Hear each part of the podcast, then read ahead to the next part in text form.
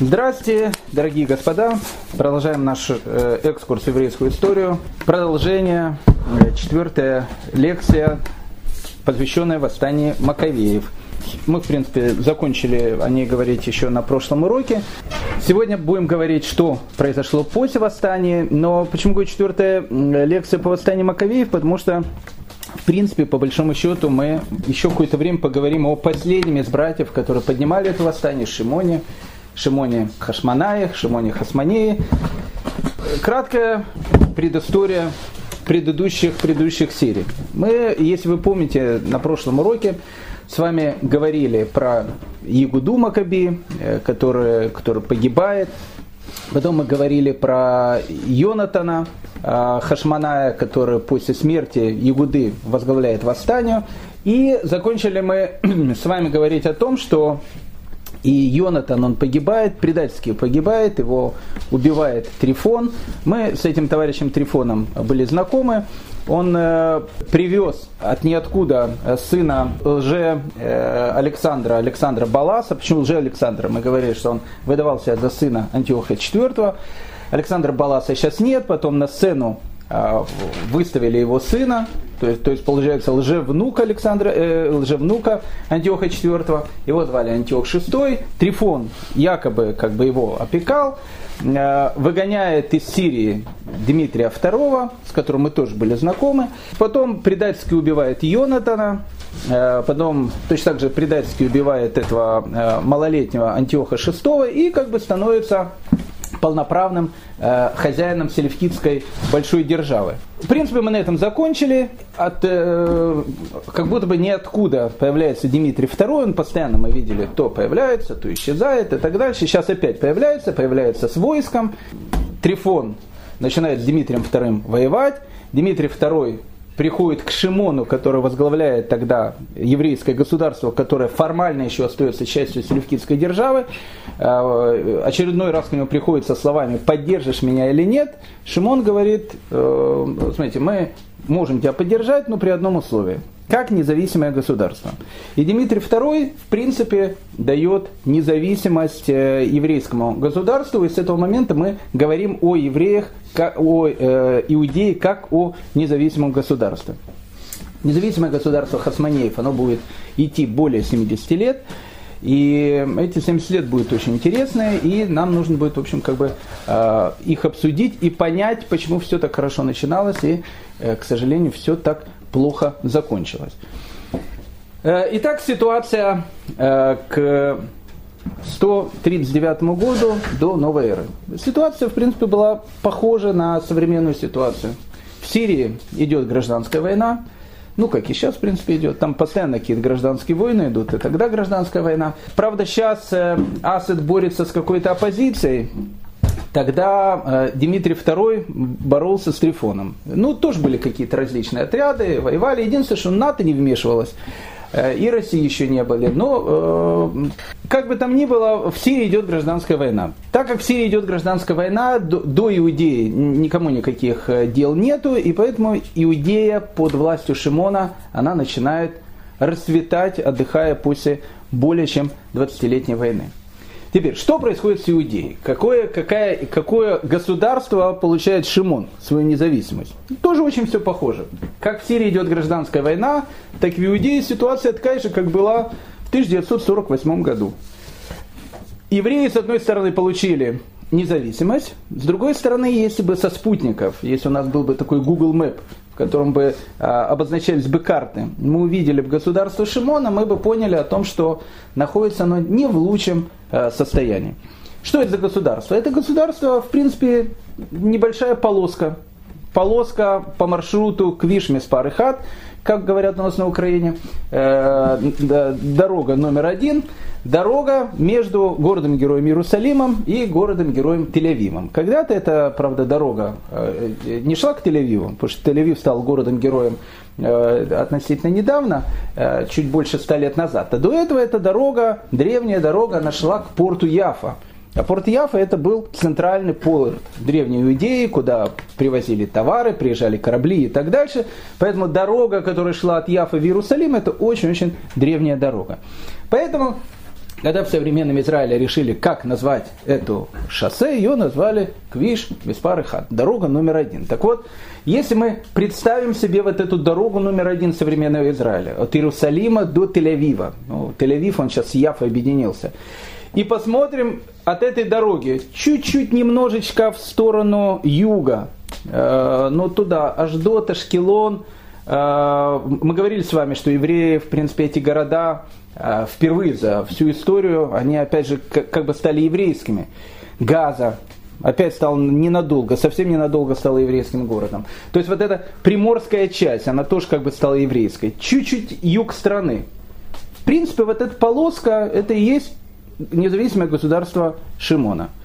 Дальше туда, в сторону пустыни Негев и туда, в сторону Илата – Кусочек был еврейским, все остальные кусочки, они были тоже не еврейскими, мы об этом поговорим.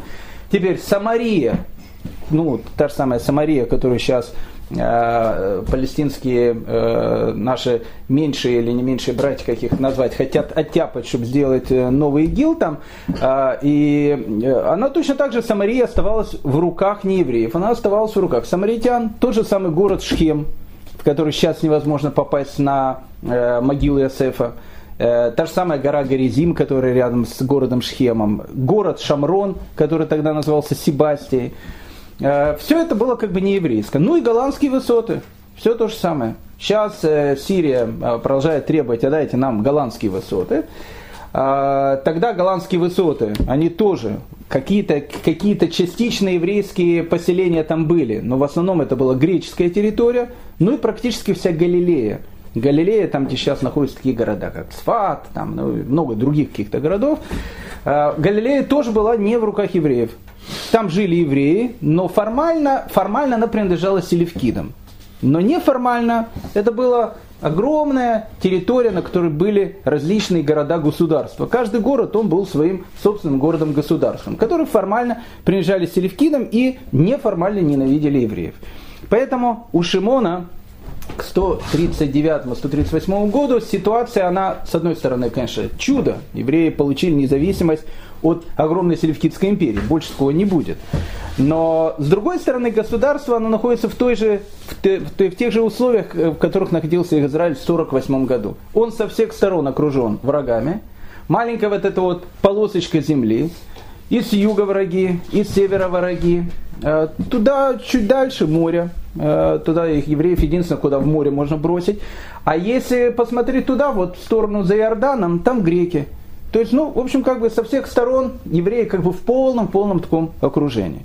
Поэтому Шимон, он прекрасно понимает, что ситуация, которая есть, она закончится для евреев либо тем, что рано или поздно евреев, э, в общем, как бы выбьют, а все об этом только и мечтали. У, у Сирии, э, у, у, у династии Антиоха Сейчас нет времени просто заниматься Иудеей. Формально она получила независимость, но там сейчас идет гражданская война. Поэтому Организация Объединенных Наций той эпохи, в принципе, сейчас дело не до Израиля. А они занимаются проблемой Сирии. Ну и Иран, конечно же, Иран. Конечно же, Иран. Иран это в те времена, правда, назывался по-другому. Он назывался Парфией. Но Иран, он тоже, в общем, устраивал там полные балаганы, хотел участвовать в ближневосточной политике. Ну, в общем, одним словом, если бы мы на машине времени очутились бы в той эпохе, нам было бы там относительно комфортно, потому что она была бы очень-очень похожа на нашу с вами современную эпоху. Итак, Шимон, который получает добивается независимости для Иудеи, тогда государство называется Иудея, он начинает делать так, чтобы народ мог после длительной войны вздохнуть свободно. И так и написано еврейским летописцам той эпохи, что в это время евреи могли в мире обрабатывать свою землю. Земля давала свой урожай, а деревни, деревья на равнинах свои плоды – Старцы сидели на улицах и беседовали о благах страны. Юноши облекались в красивые одежды воинов. Города Шимон снабжал продовольствием и обеспечивал крепостными орудиями, так что слава его имени распространялась до конца земли. Он возвратил мир в стране, к великой радости Израиля, каждый сидел под своим виноградным кустом и своей смокамницей, никем не тревоживым. Это вот такое вот описание летописцам состояние всего мира и благоденствия, которое приходит, э, приходит в Иудею. Не было больше никого, кто бы воевал с ним в стране, и цари наземные были в те дни усмирены. Полный рвения к закону Шимон истребил всех отступников и злодеев, он сделал храм великолепным и умножил его сосуды. Вот такая вот, вот такая вот э, иде, идеалистическое время, которое наступает с, э, с правлением Шимона. Шимон понимает о том, что вот в такой, в такой границе когда со всех сторон и Иудея окружена врагами, долго, как мы сказали, не протянешь. Поэтому нужно искать союзника. Ну, сейчас э, Израиль тоже ищет союзника. Э, есть старая, старая еврейская такая, не то что притча, это такая правда жизни. У Израиля может быть только один союзник. Больше союзников у Израиля быть не может. Кто может быть союзником еврейского народа? Только Всевышний. Это, это, это, хороший союзник. это хороший союзник. То это союзник, который, который никогда не предаст. Все остальные союзники, они, в общем, как бы сегодня есть, завтра нет. Сегодня это United States of э, Соединенные Штаты Америки во главе с Барак Хусейновичем Обамой. А, а, тогда, э, а тогда это были э, Соединенные Штаты Америки той эпохи. А что, что Соединенные Штаты Америки той эпохи? Это Рим. Рим. Тогда еще Рим тогда еще Рим, не был тем Римом, которым мы его увидим чуть позже. Ну, как бы он уже э, арабскую весну везде делает. Точно так же, как э, Соединенные Штаты Америки сделали арабскую весну на Ближнем Востоке, точно так же Соединенные Штаты Америки э, той эпохи делали тоже арабскую весну. Как они делали арабскую весну? Мы же видели. Две супердержавы. Селевкиды на территории Сирии, Птолемеи на территории Египта. А, американцы, то есть римляне той эпохи, то поддерживают одних, то поддерживают других, то откуда-то этого Александра этого Баласа вытаскивают, который лже сына Антиоха IV, и говорят, мы его теперь поддерживаем.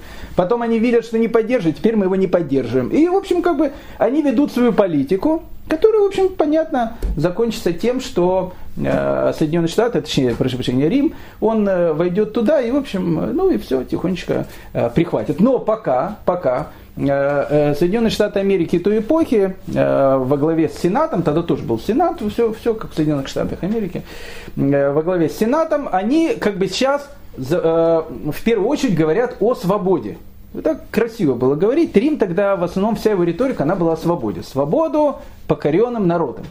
И под этим, э, под этим лозунгом э, Шимон понимает, что если сейчас еще раз не наладить договор с Римом, то он находится в очень-очень плохой э, ситуации. Поэтому Шимон посылает большую делегацию, делегация при, приезжает в Рим, Шимон рассказывает о том, что теперь они независимое государство, и Соединенные Штаты, точнее Рим той эпохи, как бы признает, признает независимость Израиля, признает независимость Иудеи. Причем они подписывают договор очень интересного такого плана, в котором написано, это договор о дружбе, если кто-то нападет на Соединенные Штаты, точнее на Рим, прошу прощения, то Израиль, конечно, вступится за него, а, понятно. Если кто-то нападет на Иудею, то Соединенные Штаты, точнее Рим во главе с Сенатом, он тоже вступится за него. Ну, как бы бумага бумагой, как мы увидим, что э, э, Рим, Соединенные Штаты Америки э, того времени, они действительно вступились один раз, но когда они вступились, они уже оттуда не ушли. Они туда пришли, и там, в принципе, и остались. Но пока, пока на бумаге все выглядит очень красиво. Спустя сто лет римский историк, которого зовут Гай Помпей Трок, он опишет эти слова, ну, совершенно по-римски. Он пишет и так. «Избавившись от Дмитрия II, иудеи стали добиваться дружбы с Римом. И первые среди народа Востока получили от нас свободу. Обратите внимание, получили от нас свободу. Находится далеко, но от нас получили свободу. Ибо Рим тогда был щедр на чужое добро. Ну, как бы, чужое добро, был щедр. Красиво, красиво. По-римски, по-римски. Гай Помпей Трук начало первого века новой эры. Э, поэтому как бы, но, но, но в те времена, э, в те времена э, Шимон, он, а?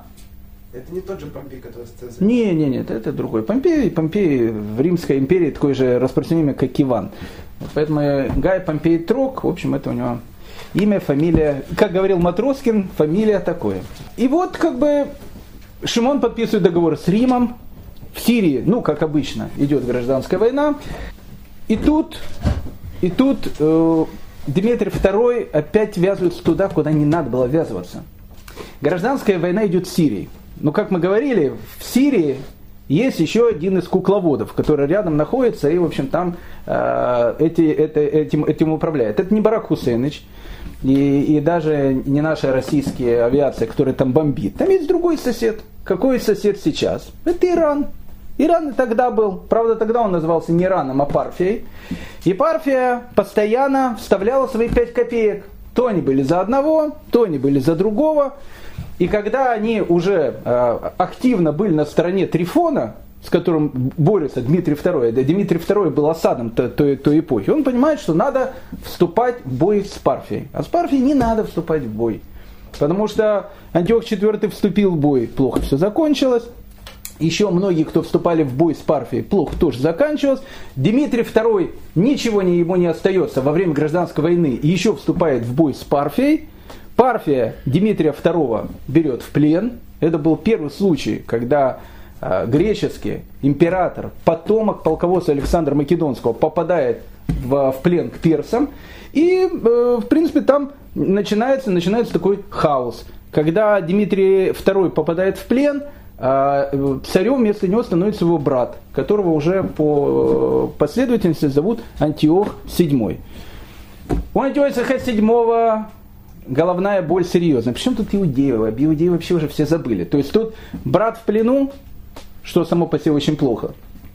А, кстати, иранцы, они потом, у них будет еще второй случай, когда они возьмут императора, правда, настоящего императора, римского, потом уже, много-много лет спустя. И для того, чтобы окончательно так вот принизить, они его не просто убьют, они сделают из него чучело. Это будет, это будет единственное такое чучело, а, он будет у них стоять как чучело, и все будут приходить там в школе в Тегеране и так дальше, и будут все смотреть на чучело римского императора. Но, но это произойдет позже. Пока, пока, Дмитрия, пока Дмитрия II просто держит в плену, и, и Антиох VII у него головная боль. Первая вещь, у него нужно бороться с Трифоном, с которым идет война. Вторая вещь, Парфия, который захватил его брата, и э, Антиох седьмому ничего не остается, он обращается к Иудее, которая сейчас э, находится вот в состоянии, как мы говорили, благоденствия. Он обращается к Шимону и говорит Шимону, готов ли он поддержать его в войне против Трифона. Шимон, для Шимона поддержать в войне Антиоха VII дело чести. Трифон это человек, который предательски убил его родного брата Йонатана. И поэтому как бы Шимон он принимает это предложение, он помогает Антиоху VII, даже посылает какие-то еврейские войска.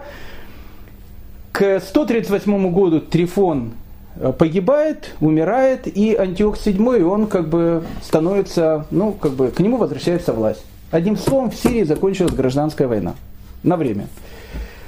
Так вот, в тот момент, когда в Сирии закончилась гражданская война у Антиоха VII, и стало немножечко э, на сирийской земле, можно было вздохнуть полной грудью, Антиох VII вдруг э, начинает э, вспоминать о прошедшем. Вдруг он видит, что рядом находится Иудея, которая, в принципе, всегда была, как он считает, сирийской территории, селевкидской территории. Сейчас у него какая-то независимость. Но они же тебе помогали сейчас. Но в греческом мире помогали, не помогали, кого это сейчас интересует. Когда надо было, помогали. Сейчас, когда у него появилась сила, он начинает туда смотреть. Ну и как смотрит? И смотрит так, как Украина смотрит на Крым. Он э, высылает э, к Шимону значит, делегацию со словами э, «Дорогой значит, Владимир Владимирович Шимон, Э, смотри, ситуация, ситуация, говорит, плохая. Вы, говорит, агрессоры.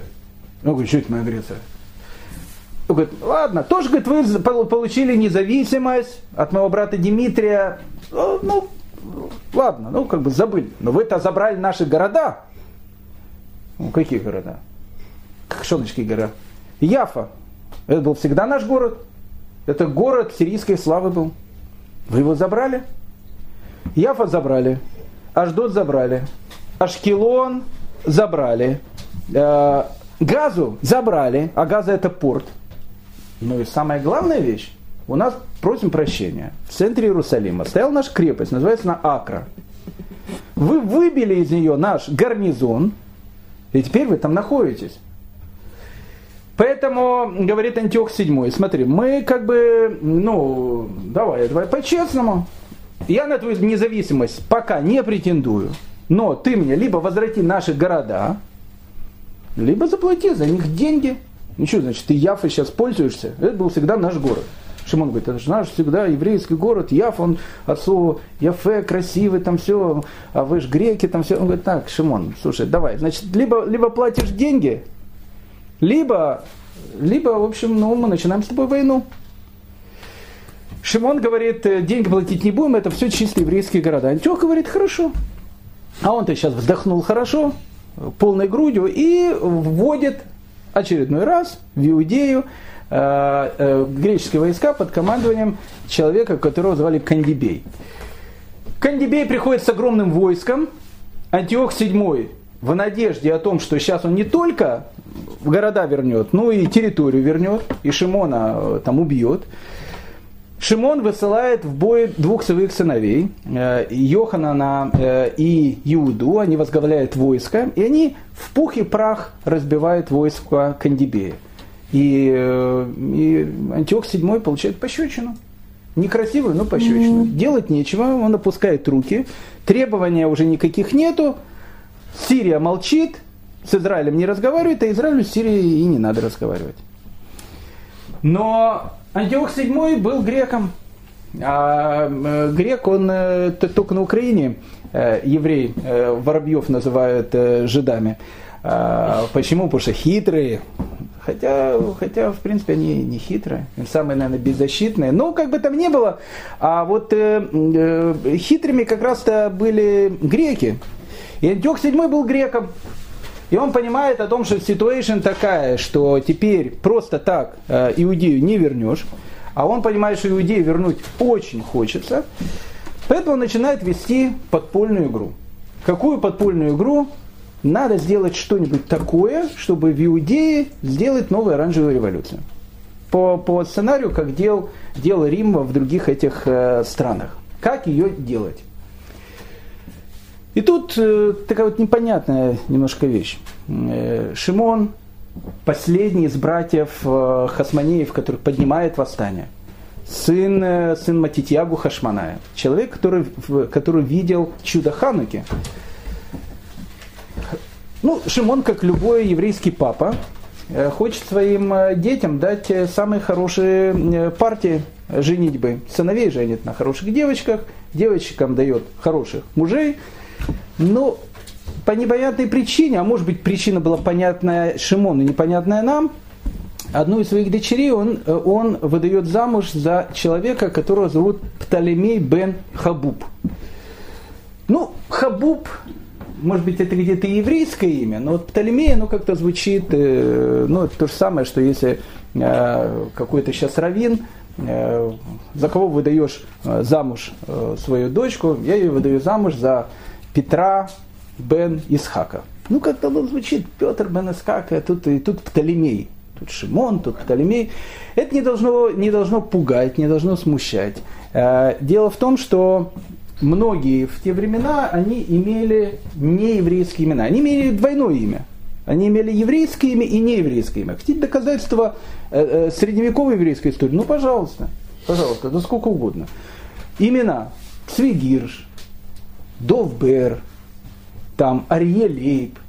Ну, у всех оно на, на слуху. Почему, почему, не, почему дается двойное имя? Потому что Арье – лев на иврите, а Лейб – это, это немецкий язык, это лев. Или, допустим, Гирш. Гирш по-немецки и на идыше – это олень. Поэтому просто так назвать человека именем Гирш. Гиршем назвали не только евреев, Гиршем назвали и немцев в средние века. Поэтому, чтобы дать ему какое-то имя, ему давать эквивалент еврейского имени. Сви. Сви Гирш. Отсюда, кстати, Минах и Мендель. Минахом еврейское имя, Мендель не еврейское имя.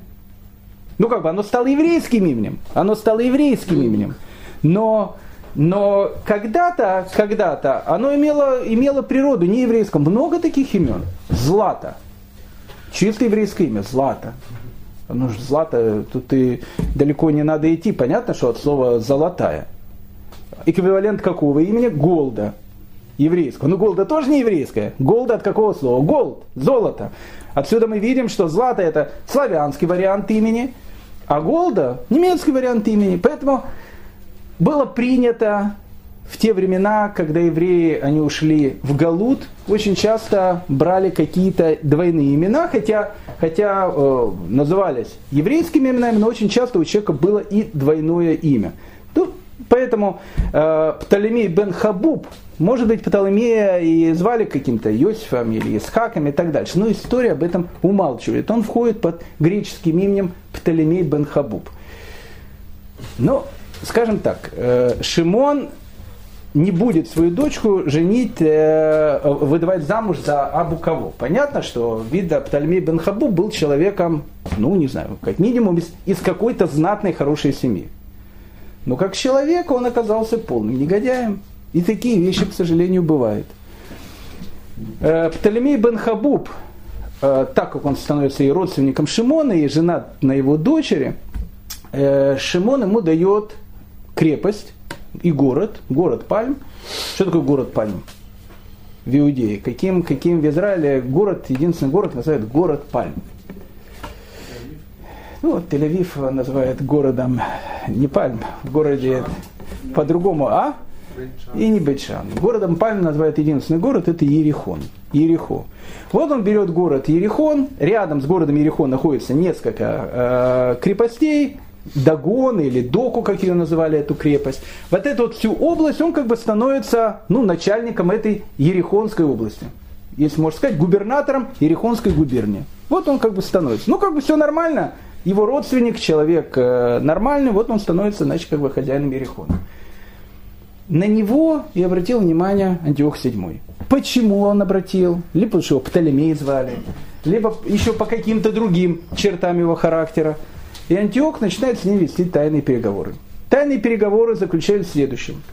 Если тебе удастся свергнуть власть Шимона, а в принципе ты имеешь право э, возглавить Иудею, почему? Потому что твоя э, жена, она является дочкой Шимона. Значит, твой ребенок, он является внуком Шимона. То есть, ну, как бы для, с точки зрения династической это все будет нормально ты станешь тогда правителем всей этой области, мы с тобой будем дружить и так дальше, а Шимоном, в общем, мы хотим это дело убрать. Ну, конечно... Сыном был вот этот... А, Птолемей бен Хабуб, Хабуба. Кто такой Хабуб, не знаю. Но, как бы, опять же, мы сказали, что, скорее всего, если Шимон э, женил на нем свою дочку, значит, он был из какой-то семьи, э, ну, скажем так, относительно, э, видно, почитаемой.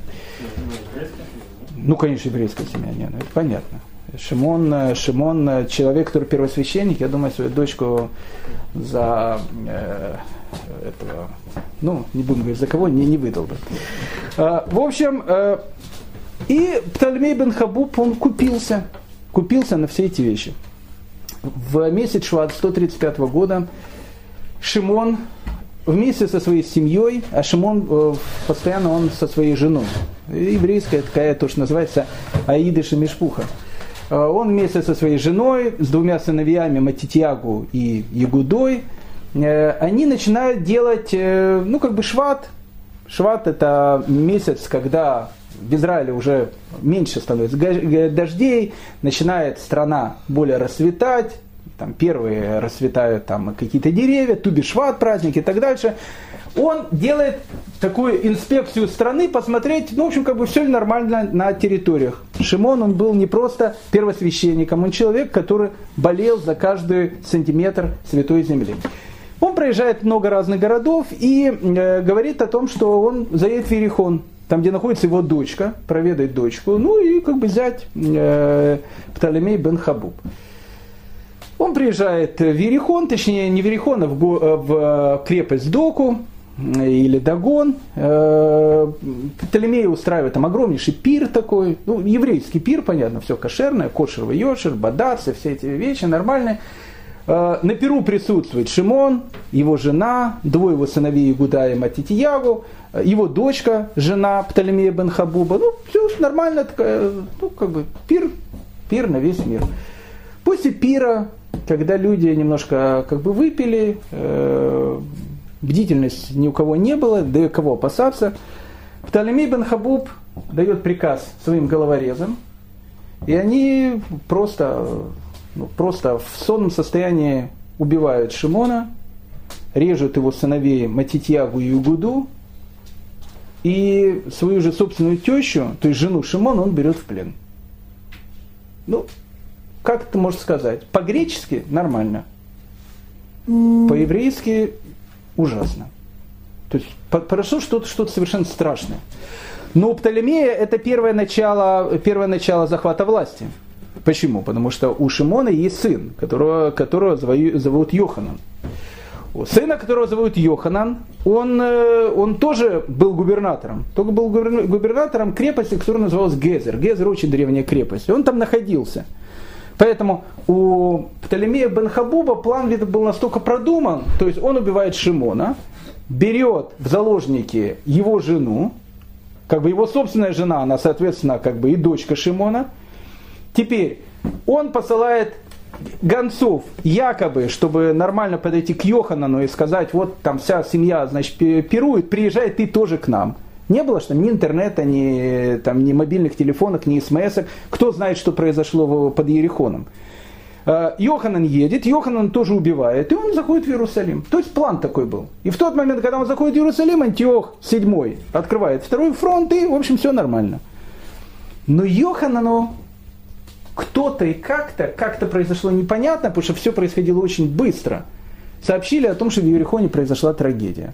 И когда пришли люди, этого Птолемея, пригласить его в, в этот э, э, город, в эту крепость, Доку, он этих людей схватил и сказал людям, которые были с ним, все едут в Иерусалим. Срочно убегают в Иерусалим.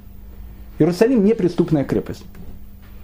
Он прибегает в Иерусалим, Птолемей видит, что заговор раскрыт, и убегает со своими войсками, начинает укрепляться в Доку и Верихоне.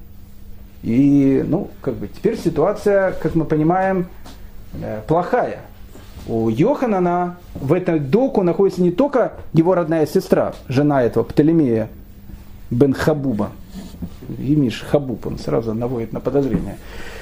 Птолемей бен Хабуба. Э, но, но, там же, но там же находится его мама, и поэтому Йоханану ничего не остается. Теперь, теперь формально он становится э, следующим князем. То есть он формально теперь возглавляет еврейское государство он собирает войска и берет в осаду город Доку, э, эту крепость Доку. И вот он берет осаду. Войск у него намного больше. Понятно, что Птолемей бен Хабуб, он сейчас лузер. То есть единственное, что его может спасти, если в спину э, Йоханану сейчас ударит Антиох VII. Но Антиох VII в спину не бьет. Потому что пока станет известно там, пока будет решиться, что надо бить спину, дойдет, должно пройти время. А времени нет, все происходит очень-очень быстро. Так вот, когда войска э, Йоханана, они подошли, э, они подошли к этому доку, и они начинают его брать. Так вот, как только крепость начинают брать, Птоломей бен Хабу приказывает вывести маму э, Йоханана, жену Шимона, на крепостную стену, и начинают ее публично пытать. И он это видит. И он кричит с крепостной стены. Либо ты снимаешь осаду, либо мы твою маму сейчас до смерти на твоих же глазах просто запытаем. По-гречески нормально. По-еврейски слишком по-гречески. Йоханану, ну, как бы ничего не остается. Он э, думает либо продолжать осаду, либо снимать осаду. Мама его кричит с крепостной стены, которую пытает. Она говорит, пускай меня убьют, но отомсти за смерть своего отца и братьев. Но Йоханан не может это делать, и он снимает осаду с доку. Э, Птолемей бен Хабуб убивает свою тещу все-таки э, и убегает к Антиоху VII. Туда, вот, в Сирию. Это был удар страшный ну, как бы, можно было ожидать удара от Трифона, от Шмифона, от кого угодно, но от человека, который был женат на дочери Шимона, свои же. Свои же. Ожидать это было нереально. И вот государство, оно находится в вот какое-то время, какие-то дни, в неком, в неком, может, месяце, в неком понятии растерянности. И Антиох VII как раз, ну, понимает, что если план там прорвался, но так как сейчас власти как такой перехода еще тоже не произошло, потому что до этого Шимон был, сейчас Йоханан, он формально получает власть, но он только-только получил власть, он выдвигает огромные войска, действительно огромные войска, и окружает кольцом Иерусалим. Иерусалим попадает в блокаду. Антиох VII при помощи своих там посредников выкрикивает жителям Иерусалима. Он говорит, ребят, смотрите, а, Иерусалим, может быть, мы, ну, как бы реалисты. Иерусалим это сильная крепость. Может быть, мы его и не возьмем. Но вы все погибнете с голода. Мы вас будем держать, у нас тут э, кушать есть чего. В Иерусалиме находятся в основные войска. Ну, как бы, наверное, какие-то другие войска находились тоже в других, в других частях. Но в Иерусалиме находится центр всего вы будете у нас находиться в осаде. Йоханан находится в осаде. Через некоторое время в городе действительно пропали все запасы продовольствия. А время еще было плохое. Ну кто ж плохое? Время было хорошее. Но Антиох VII тоже же гад э, знал, что делает. Год, который тогда был, это был годом Шмиты. В год Шмиты, как вы знаете, нету торговцев, которые что-то продают. Потому что в год Шмиты становится всеобщее, вся земля становится общая. Раз вся земля становится общая, значит каждый пошел в любое поле, нарвался что-то и кушает. Соответственно, соответственно, в Иерусалиме и запасов в этом году мало. И Антиох VII это прекрасно понимает. Через некоторое время начинается голод. Но Йоханан посылает парламентариев к Антиоху VII и говорит, «Э, послушай, давай, ну, как-то, не знаю, по-мужски договоримся. У меня в городе находится огромное количество женщин, детей, стариков – Выпусти их хотя бы, мы с тобой будем, с тобой будем воевать. Но если воевать, ну выпусти вот эту группу. Они там страдают от голода и так дальше. Антиох VII сказал, что ну выпускай. Благородно. И Йоханан выпускает большую группу людей. Они выходят, значит, за стены Иерусалима, а вокруг их окружает греческое войско. Они пытаются пройти. Греческие войска говорят, приказ такого не было. И вот эта огромная группа людей, их никто не убивает. Но они находятся между стенами города и войском Антиоха. А жара. Дело, дело было летом. В месяце, в месяце э, Илуль. Точнее, и уже наступает месяц Тишрей. Ну, как бы это, это август-сентябрь. Жарко очень. Вот эта группа находит.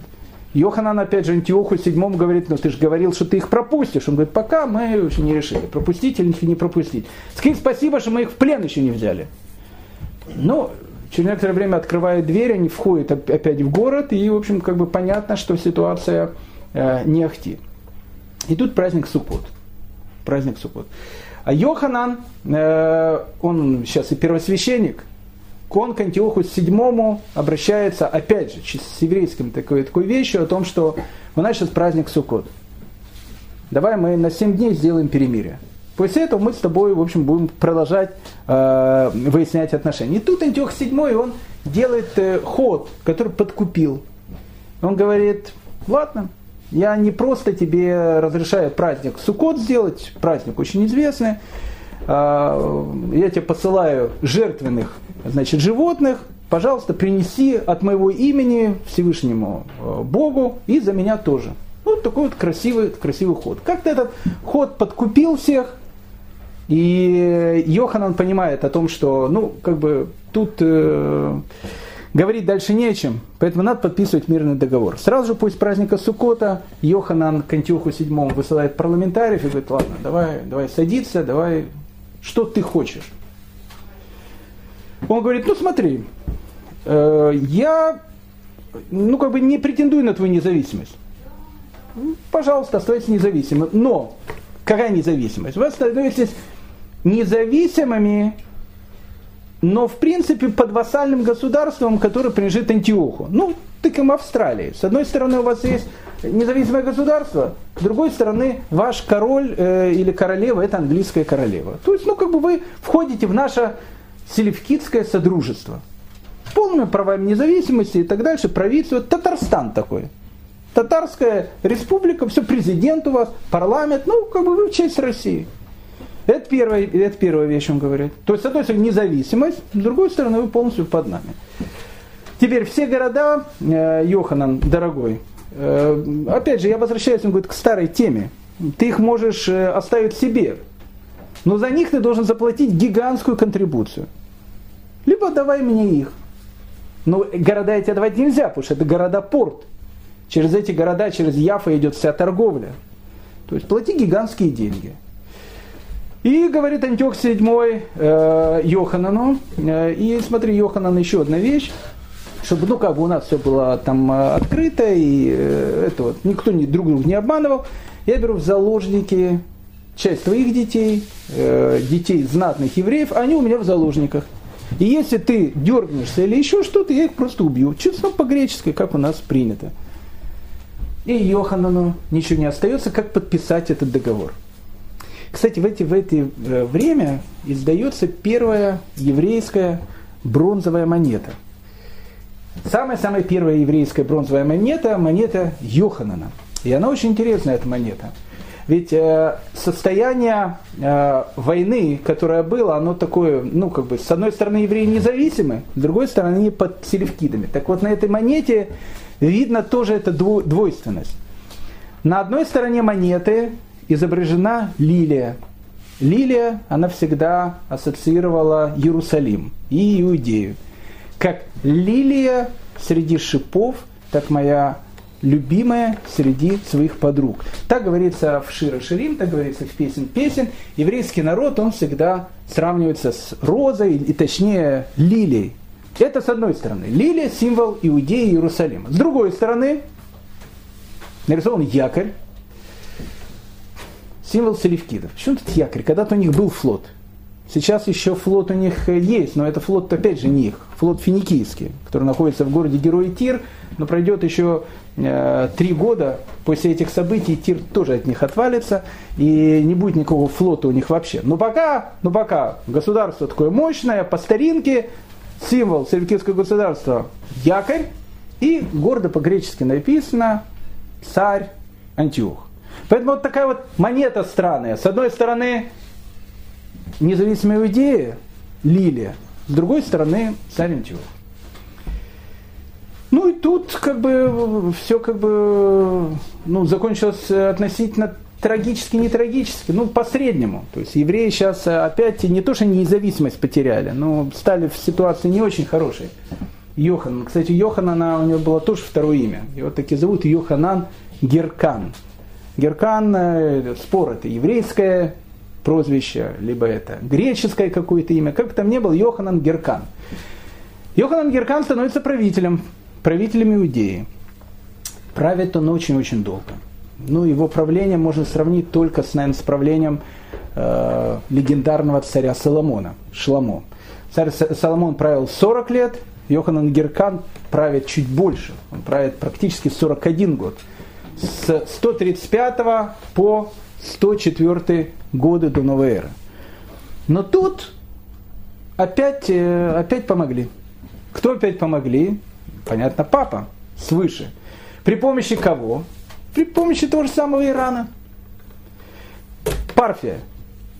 Вдруг Антиох VII, который на какой-то на какой период почувствовал свою силу, и идею как бы прихватил, и показал, кто хозяин в доме, а у э, Парфия-то в плену находится его брательник Дмитрий II. Вынести он это не может. И опять он ввязывается в эту парфянскую войну. Не надо ввязываться в парфянскую войну. Иран, видно, трогать не надо. С Ираном единственное, как можно говорить, его можно либо разбомбить, либо не трогать. Потому что, ну, как бы, ну, такая вот государство, оно сейчас влияет, тогда влияло и так далее, и так дальше. Антиох VII начинает войну с Парфией, идет она совсем недолго. В одном из первых боев он гибнет, и в Сирии опять начинается гражданская война. И вот когда в Сирии опять начинается гражданская война, Йоханан Геркан понимает о том, что, ну, как бы, ведь договор-то, который мы заключали, я заключал с Антиохом VII, да, по договору корова рыжая одна, возвращать мы должны ее тоже одну как говорил известный Равин Матроскин. Поэтому, поэтому как бы договор был написан с э, Антиохом VII. Значит, будут заключать с Антиохом VII. А где Антиох VII? Скончался. Скончался, гудбай. Заложники, которые держались, они держались э, на территории Израиля, в Птолемеи, это, это город Така, их быстренько оттуда забрали. И Йоханан Геркан говорит о том, что, господа, больше никому ничего не платим, вы нам не должны, мы вам не должны, и останемся, э, вы, значит, продолжаете воевать в гражданской войне, а мы тут будем строить наше светлое будущее. И никто ничего уже не смог сказать. Потому что Сирия опять в гражданской войне. И вот в этот момент, когда Сирия опять в гражданской войне, Йоханан Геркан, который начинает свое триумфальное 40-летнее правление, он начинает приходить к мысли о том, что, как мы говорили, долго ситуация это не протянет. Вот эта вот полоска земли – это опасная полоска земли. Со всех сторон враги – это опасное соседство. Нужно делать что-то, чтобы государство стало более сильным. Йоханан Геркан, он первосвященник. С другой стороны, он как бы князь. Ни в коем случае не, не царь, князь. Он сдает потом дальше свою монету. Его уже первая независимая монета. На этой первой независимой монете он таки напишет Йоханан, друг евреев. То есть он не просто, не просто, не просто царь, он товарищ. Хавер написано. Коммунист такой. Ну, такое как бы полное еврейское братство. Я такой же, как и вы. Он первосвященник, с другой стороны, он как бы, ну, как бы князь Израиля. Я не знаю, как, как его можно назвать, каким, каким, каким титулом его можно назвать, но он главный. Э, и Йохана начинает смотреть на одну из областей. И эта область ему очень и очень мешает. По, по, многим, по, по многим случаям. Ну, э, для того, чтобы э, недолго вас мучить, э, небольшая предыстория этой области. Вот Яков, он возвращается от Лавана вместе со своими детьми. Рахель беременна тогда последним своим сыном, Бениамином. Вот они возвращаются, и кто встречает Якова со своей семьей, когда он приходит в, в Ханаан? Встречает его, его брательник. Ну, по-русски брат. Брат у него еще тот был, э, тот, кто э, знаком с текстом Торы, знает его брата, Исав, э, Дом, Исав. И вот Исав его встречает вместе с 400 всадниками. Яков думает, что это конец – Э, у них происходит какой-то диалог, вот этот вот ночной бой Якова с ангелами Сава. Ну, вообще не буду все это все пересказывать. В конце концов, они как-то странно каббалистически расстались.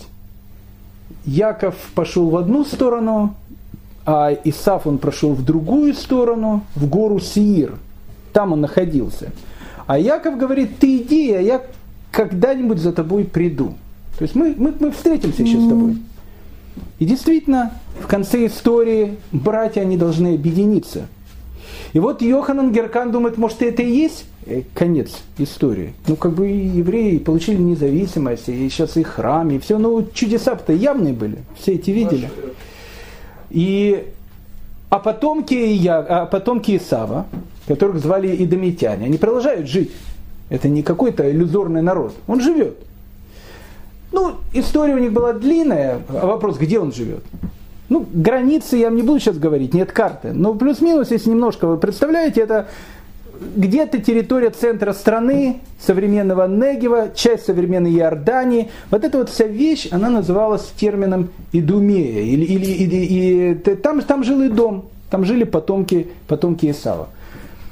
За долгую историю, а ведь э, после двух братьев, Якова и Сава уже прошло к тому моменту около двух тысяч лет, ну чуть меньше, чем две тысячи лет, но долго прошло, полторы тысячи лет так точно. Э, и дом он часто то попадал под власть евреев еще во времена э, царей, когда был первый храм, то отделялся. Вот в центре страны есть такой город. Называется этот город Бейт-Гуврин. Кто там не был, очень советую. Очень-очень интересный город такой, Бейт-Гуврин. В самом центре страны он находится. Э, вот э, в этом городе Бейт-Гуврин есть огромнейший и очень красивый римский амфитеатр. Кстати, сохранился совершенно потрясающе. А также Бейт-Гуврин, он очень э, славится своими пещерами.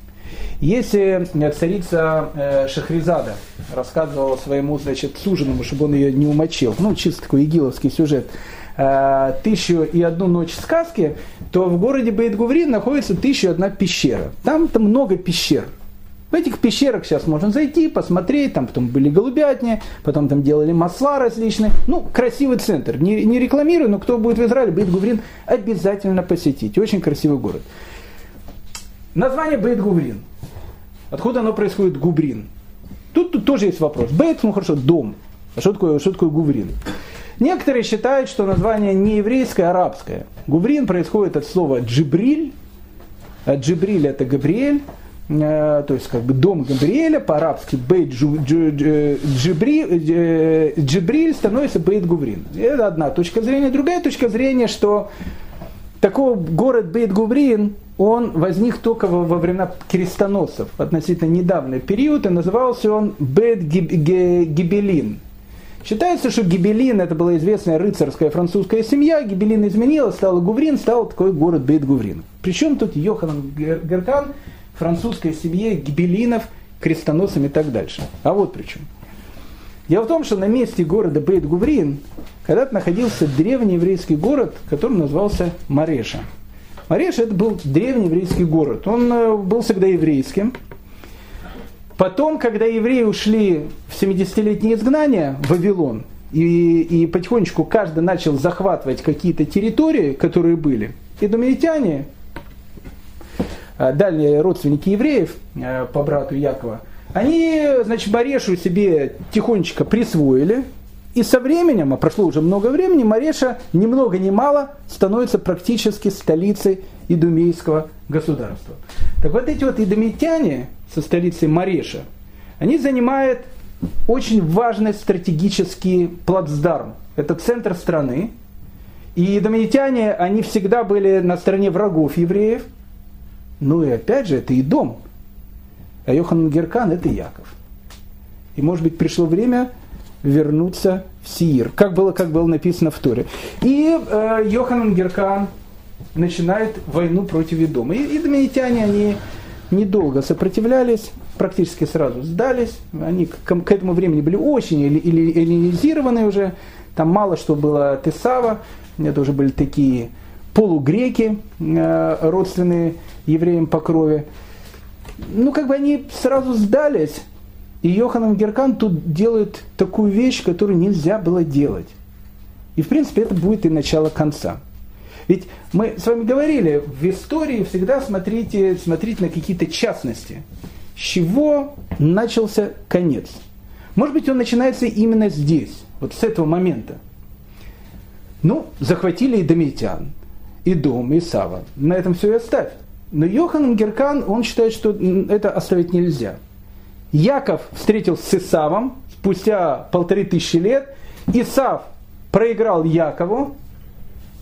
И теперь Яков хочет, чтобы Исав присоединился к Якову. Тогда он к Якову не присоединился, а сейчас он к Якову присоединится. Исав не хочет к Якову присоединяться.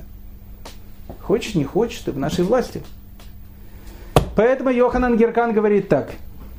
Ребят, смотрите, значит, либо все делают обрезание и становятся евреями, либо вон отсюда.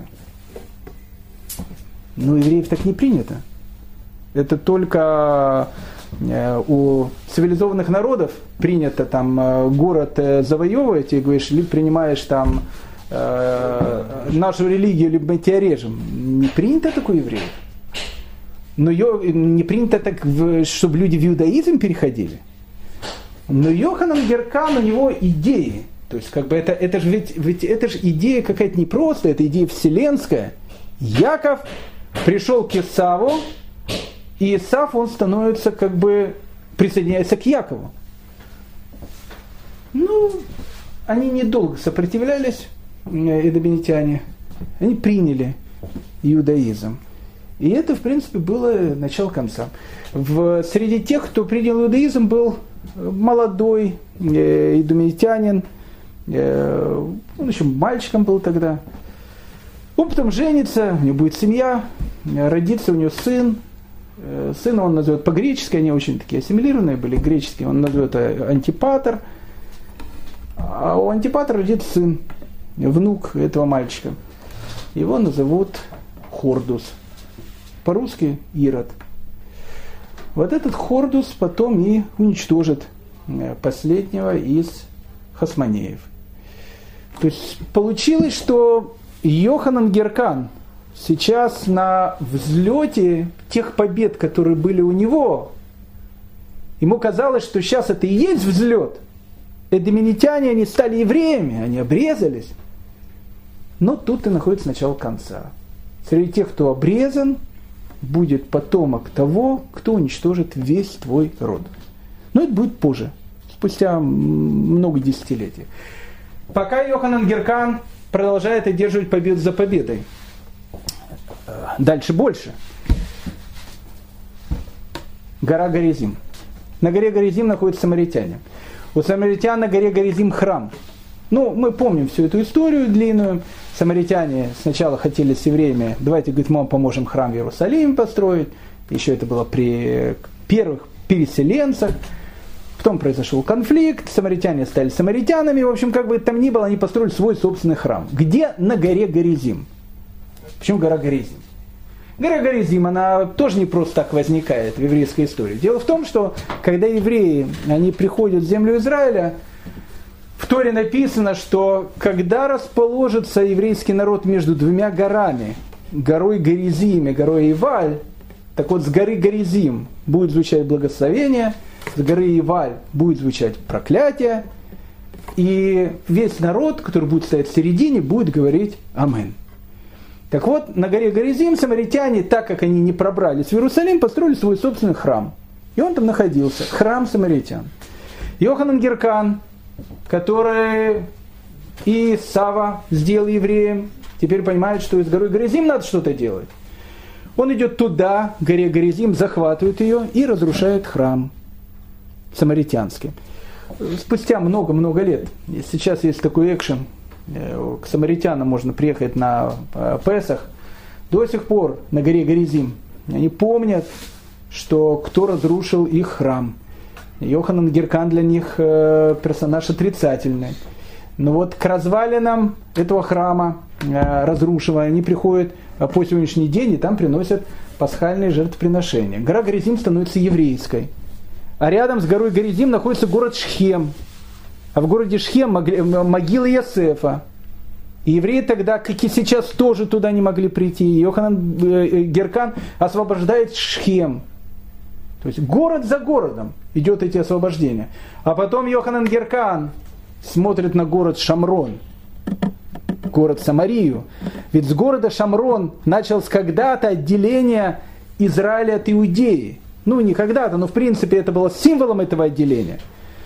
Сейчас этот центр Шамри, Шам, Шамраним, самаритян, это еще одна историческая точка, которая должна вернуться в родную гавань, как сказал Владимир Владимирович Путин. И вот эта вот точка, вот эта точка, которая называется Шамрон, тогда называлась греческим именем Себастия. И Йоханан Геркан берет и Себастию. Это было время триумфа. Йоханан Геркан присоединяет одну за другой э, территории, которые когда-то были у евреев. Но тут начинается конфликт. Это только у Александра э, Сигенбундовича Дюма. Э, Арамис, э, с одной стороны, он э, и священник, а с другой стороны, друг Д'Артаньяна. Там сразу шпага, и все, значит, друг за друга. И как бы он, с одной стороны, священник, с другой стороны, известный красавец, мушкетер Арамис. У евреев так не бывает. И Йоханан Геркан, он не может быть, с одной стороны, первосвященник, который, прошу прощения, заходит на Йом-Кипур в Кодыше Кадашим, святая святых, а с другой стороны, Маше Даян, военачальник. Деление должно какое-то быть.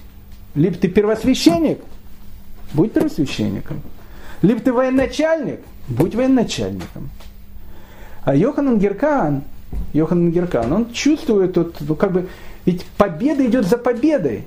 И победы символические. Исав становится евреем, Шамрон становится еврейским, Шхем возвращается, с горы Горизим уничтожен храм, который построили самаритяне, и весь народ Израиля в, в, полном, в полном подъеме. Это время побед. И тут э, Йоханан Герхана критикует. Кто критикует?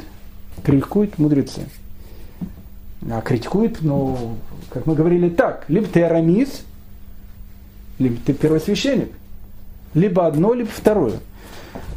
А Йоханан Геркан уже не может остановиться. Он уже почувствовал вкус побед. И вот эти голоса, которые говорят ему, выбери либо одно, либо другое, они ему не нравятся уже, эти голоса. А для того, чтобы понять, откуда идут голоса, нам э, нужно посмотреть, какая ситуация происходит в духовном мире. Тогда, в еврейском. А в еврейском духовном мире, если так можно сказать, как пишет, во всяком случае, если Флавий, существовало три партии. Ну, не было никогда партий. Сейчас что можно сказать, что существует там э, три партии, ортодоксальные, реформисты и э, консерваторы. Ну, реформисты, консерваторы, э, не знаю, кто они там, в общем, где-то там. Иудаизм, он остается иудаизмом, и дышкайтом. Поэтому делить на партии э, как нельзя. Но, ну, как бы, но это сделать нужно будет. По одной простой причине, потому что это нужно будет для дальнейшего повествования. Ну, были люди, которые э, называются у нас э, э, ну, на демократическом языке людь, людьми правильной еврейской ориентации. Людьми правильной еврейской ориентации это были, ну, как бы, мы их потомки, людей правильной еврейской ориентации. Этих людей правильной еврейской ориентации называли прушим. Прушим э, переводится как отделенные ну, есть разная причина, почему их назвали Прушим, потому что они были отделены э, от других народов, еврейский народ он другой, либо потому что они были очень благочестивые люди, они очень соблюдали законы ритуальной чистоты и так дальше, и поэтому тоже, ну, как бы там ни было, Прушим. От Прушимов, Прушим это еврейские мудрецы. Это все еврейские мудрецы, которые передают, э, передают устную Тору. Да вообще все мы, мы выходим от них. Это как бы основное течение.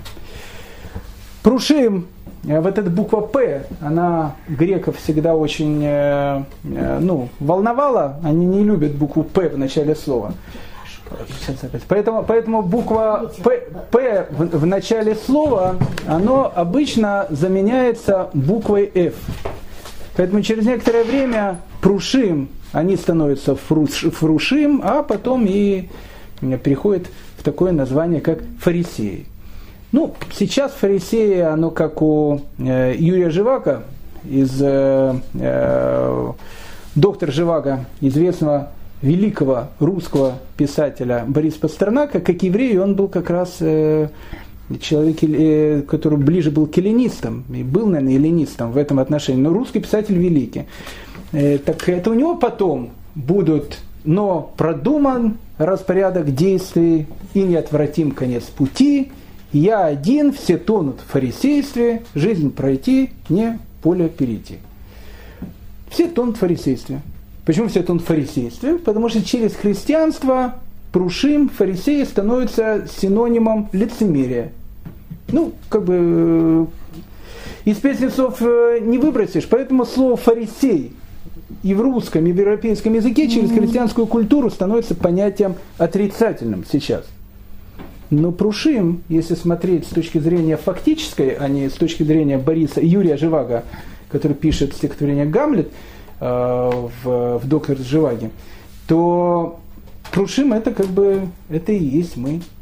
Это люди, которые передавали устную Тору. Это и есть еврейский народ. Прушим. Это общая часть. Есть вторая партия, если так их можно назвать. Эта партия, она называется Сдуким. Ну, по-русски они называются Садукеи. Она тоже перешла через христианский мир, фарисеи и Садукеи. Кто такие Сдуким, кто такие Садукеи? Вот это они нам будут нужны, потому что для дальнейшего повествования они будут очень важны. Вот э, основоположником этой партии был человек, которого звали Цадок. Цадок, в принципе, был человеком э, таким грамотным, Талмитхохамом, скорее всего. Он был учеником великого еврейского учителя, который звали Антигон из города Соху. Он был великим человеком, он жил давным-давно от этих событий, еще во времена, когда только-только закончился Санхедрин, еще плюс-минус времена Александра Македонского, давно это было, относительно давно. Так вот, э, э, Садок был э, учеником Антиоха из Соха, у него было какое-то свое движение, какие-то свои там мысли и так дальше. Но, как сказал один из там, авторов, когда говорил о современном христианстве, ведь говорил, что Ешу, он там ничего там не придумывал, и все ввел как бы Павел, он сделал всю эту вещь. Он, говорит, так он сказал прекрасную вещь. Он говорит, если бы Ешуа не было, его нужно было придумать. Потому что он как бы нужен как символ чего-то нового, а новое должно было появиться. Почему новое должно было появиться? Должна была появиться какая-то партия, которая с одной стороны партия, с другой стороны религиозная группа. Не модно было быть тогда просто партией а нужно было быть еще и религиозной группой. Так вот, эта религиозная группа появилась. А что это за религиозная группа? Ведь бывшие эллинисты, они никуда не пропали. Они сейчас переметнулись, были коммунисты, стали э, этим вот кооператоры, стали бизнесмены. Но при всем при этом коммунистами они-то остались в глубине души. И это огромная прослойка людей. Как правило, это люди, люди знатные, эти люди теперь начинают объединяться в общую партию. Партия это имеет флаг религиозного движения, но с другой стороны это партия с явной эллинистической подоплекой. Что хотят представители этой партии, которых называют садуки? У них есть несколько требований. То, что они хотят.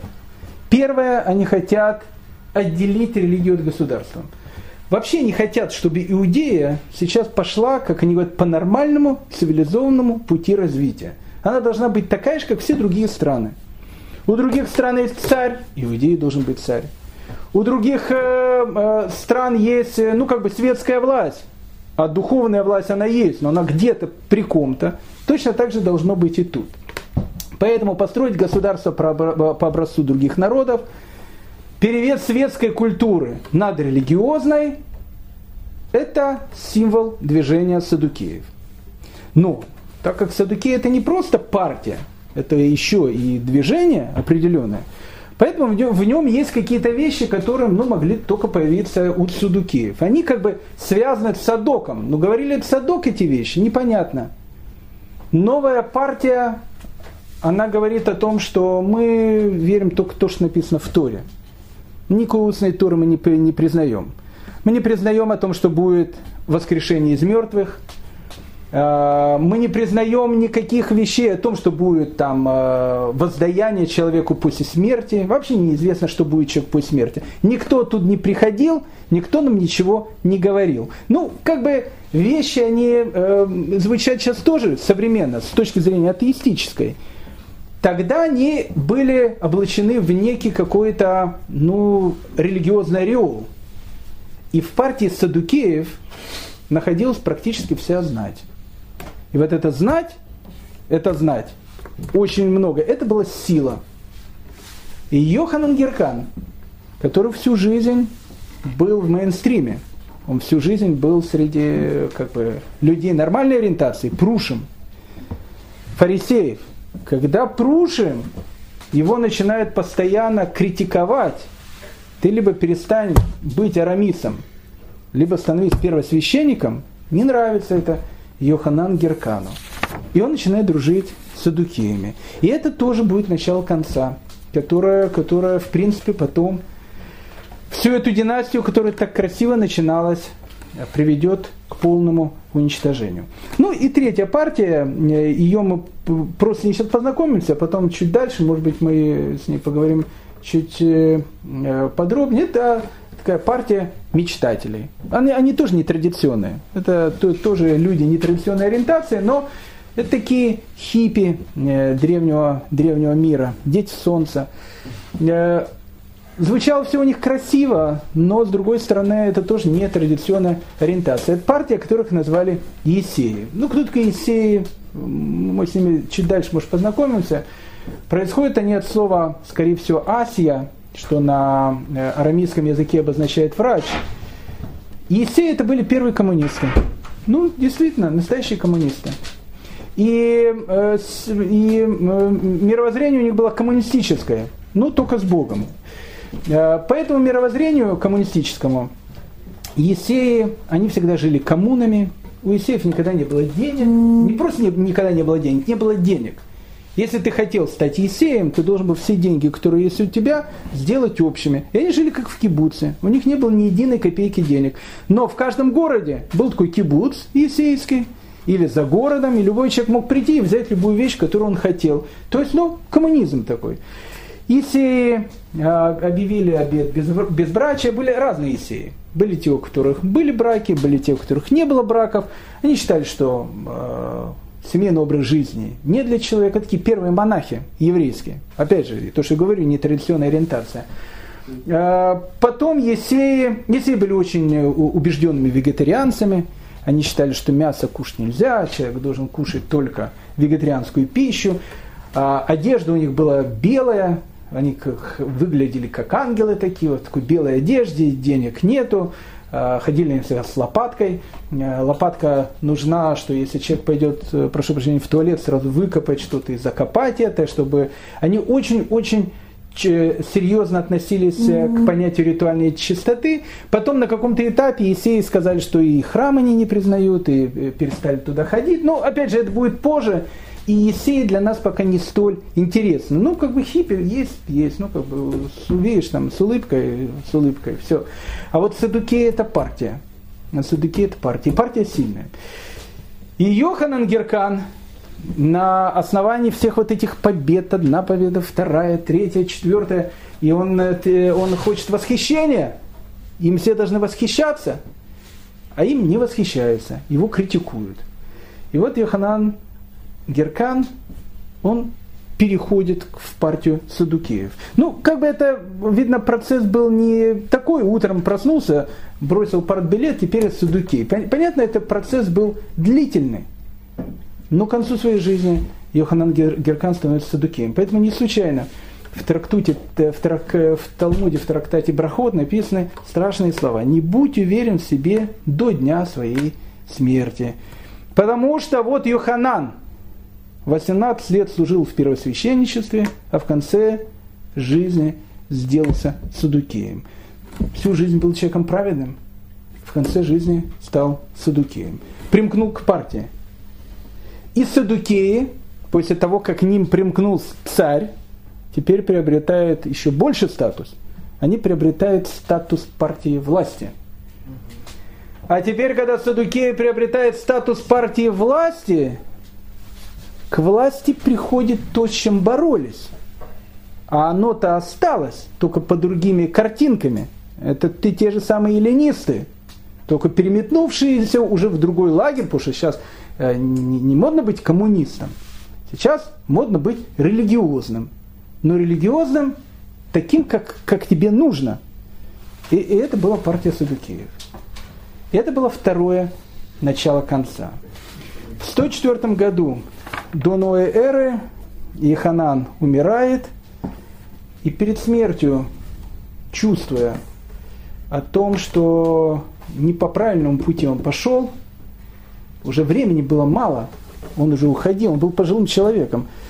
Он посчитал, что и перед смертью нужно сделать что-нибудь такое, чтобы ну, в конце вся его вот эта вот идея, идея его дедушки Матитягу Хашманая, идея его папы Шимона Хашманая, идея Хануки, чтобы она не рухнула. И поэтому умирая, умирая, у него было пятеро сыновей, он говорит о том, что, что были правы Прушим, фарисеи. Был не прав я. Это опасный путь, по которому пошел я. Поэтому, дети мои, я вам даю завещание. Не должно быть в одних руках одной власти, и власти князя, и власти первосвященника. Это неправильно, это приведет к концу. Поэтому старший сын мой Ягуда, он будет первосвященником. А государство, государство, государство, э, а государство будет возглавлять моя жена. Ну, не в смысле того, что женщина будет э, Маргарет Тэтчер, премьер-министром государства. Нет, ну, другая была вещь.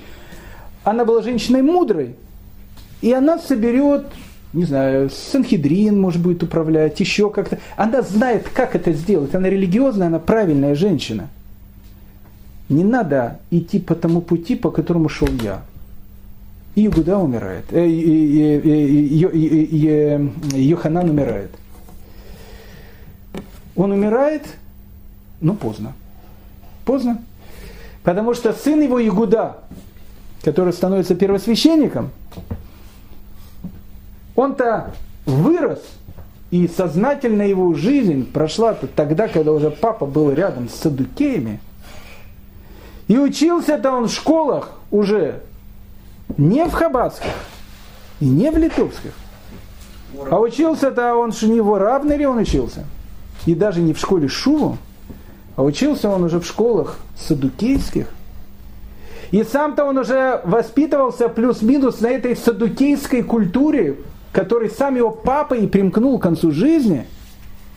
И было поздно. И было поздно.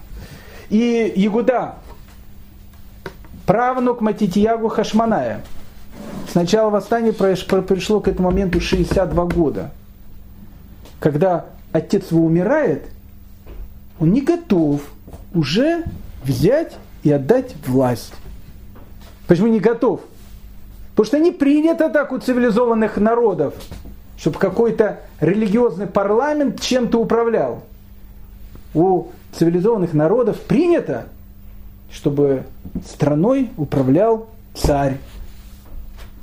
И он хочет быть царем. А мама его против. Она говорит, папа был против этого. А раз мама против этого, то мама в тюрьму. И братья были против этого. И братья в тюрьму. И всех посадил в тюрьму.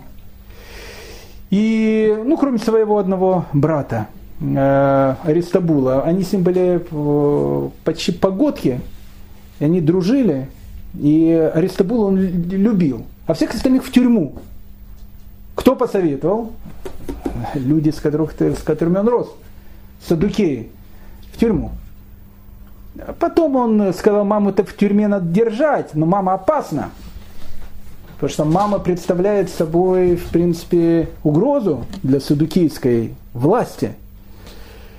И мама, э, ну, по непонятной причине, умирает в тюрьме. Потом говорили, что ее не кормили, она умерла от голода. Был, был ли Ягуда в этом участием?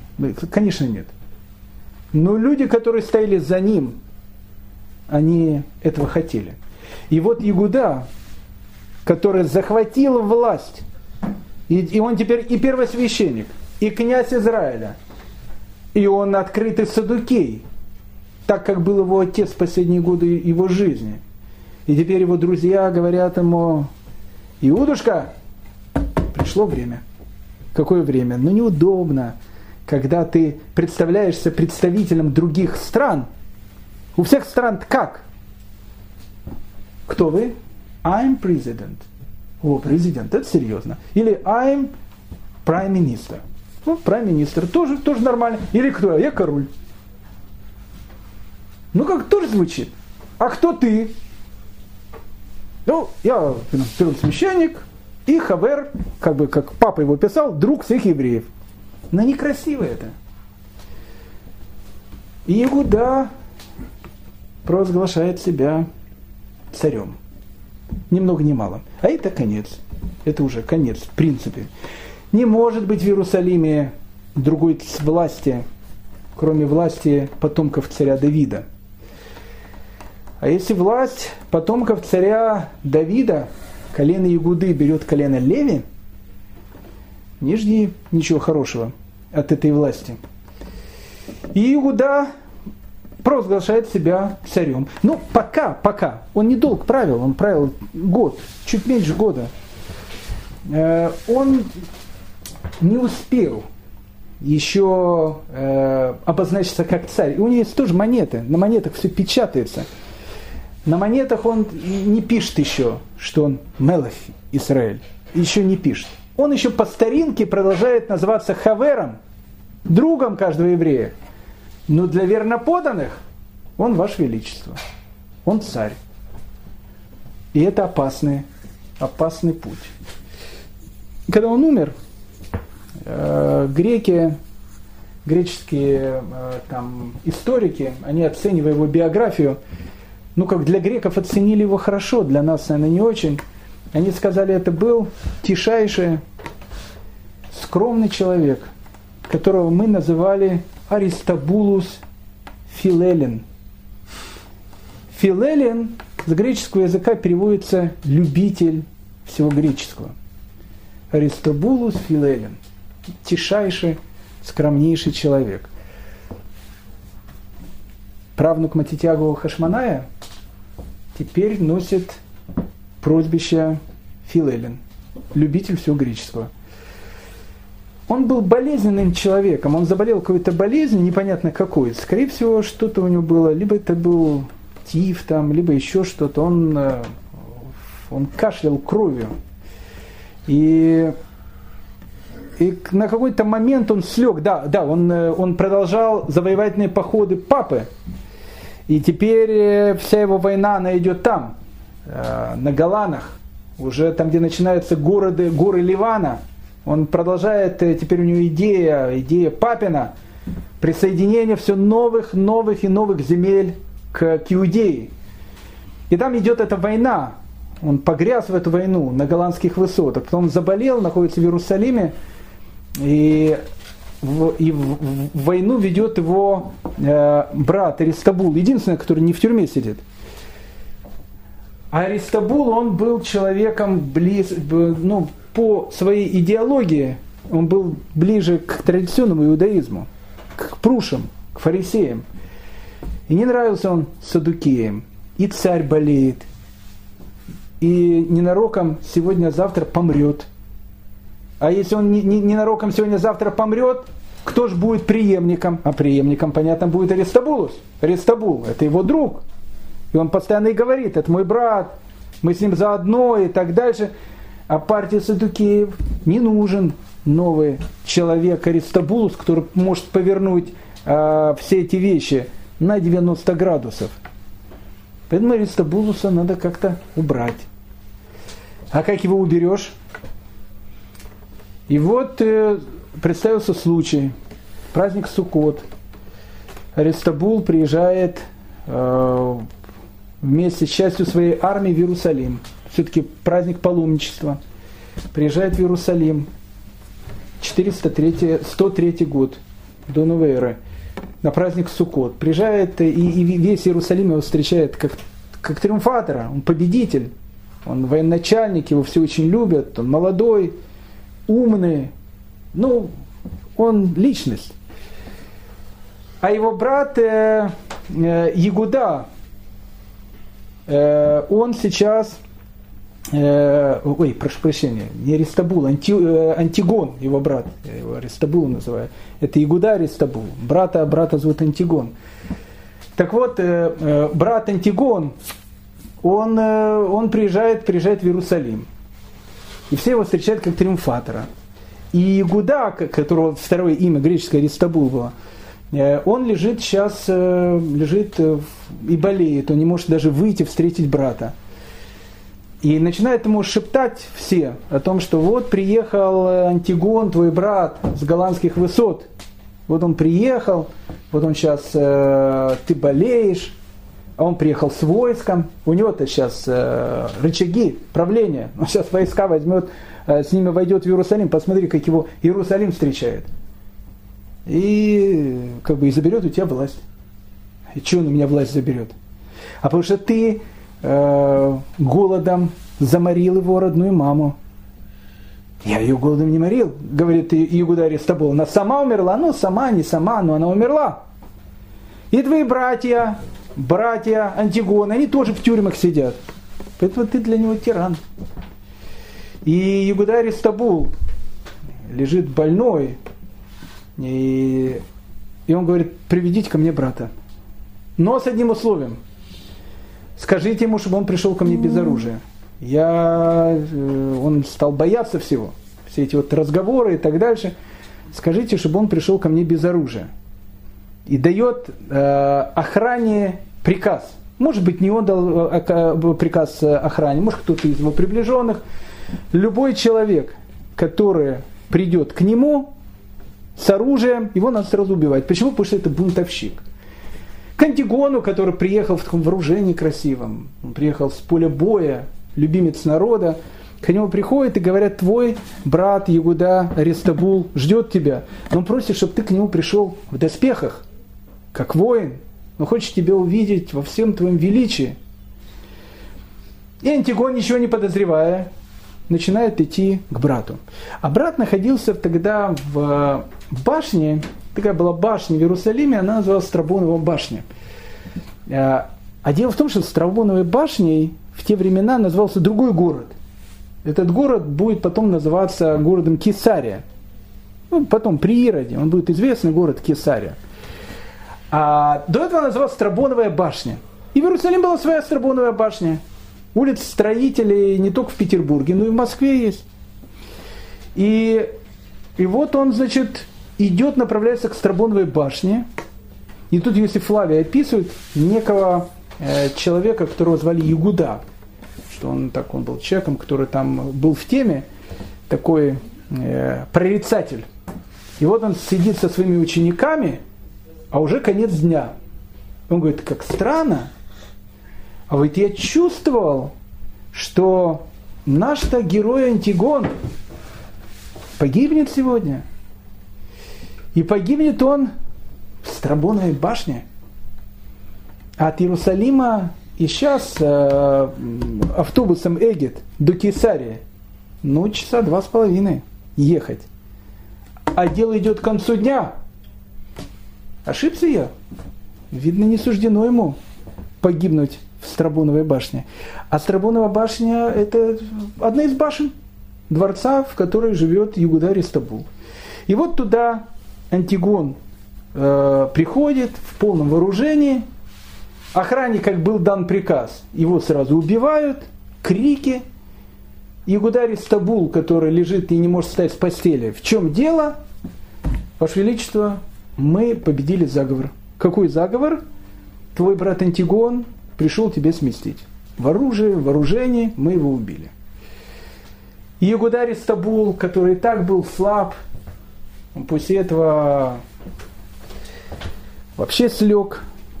Через некоторые несколько дней написано, из горла у него пошла кровь, и он кашлял постоянно кровью. И однажды э, пацаненок, который прислуживал э, Ягуде Ристабулу, и он э, приносил такие подносы, и когда он кашлял с кровью, он всю эту кровь брал, выносил и выливал. И вот он берет эту кровь э, Ягудея Ристабула, идет э, от его ну, покоев, проскользнулся, упал, этот поднос упал на камень, и кровь вылилась. И, и получилось так, что вылилась она на то место, где несколько недель до этого была кровь Антигона. И люди начали кричать «плохой знак». И крик начался на этого пацаненка. Что ты делаешь? А Игударий Стабул, который уже из постели встать не может, присылает, подзывает э, своих э, приближенных и говорит, что там происходит. А ему говорят, да ничего, Ваше Величество, пацаненок э, упал, несло, в общем, неаккуратно себя вел. Крик почему был? И они не могут ему соврать. Вылил он кровь. И так получилось, что кровь он вылил там, где вашего брата э, несколько недель назад убили. Поэтому и кричали на него. После этого написано Ягуда Аристабул привстал с постели, сказал, что за свою жизнь я сделал несколько поступков. Я убил свою мать, и я убил своего брата. И на этих словах он умирает. И так заканчивается жизнь правнука Матитьягу Хашманая, внука Шимона Хасманая, сына Йоханана Хасманая, вот этих великих людей. Так заканчивается его небольшое правление. 103 год до новой эры. Но это не конец. Это не конец. Это, это практически начало. В основном вся эпоха Хасманеев, она будет идти впереди. И о ней мы поговорим в следующей серии.